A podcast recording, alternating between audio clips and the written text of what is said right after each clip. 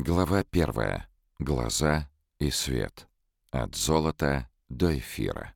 Свет — это основа основ, без которой не может появиться изображение. Человеческий глаз видит предметы только благодаря наличию света. Степень освещенности, особенности света, теплый или холодный, также влияют на то, как воспринимается та или иная форма и композиция в целом. Главное лицо в картине — свет, считал Эдуард Мане. В данном разделе мы предлагаем исследовать художественную интерпретацию разнообразных световых эффектов, как природных, так и искусственных, от радуги в небесах до драматичного закатного освещения и эффектных отражений уличных фонарей в лужах.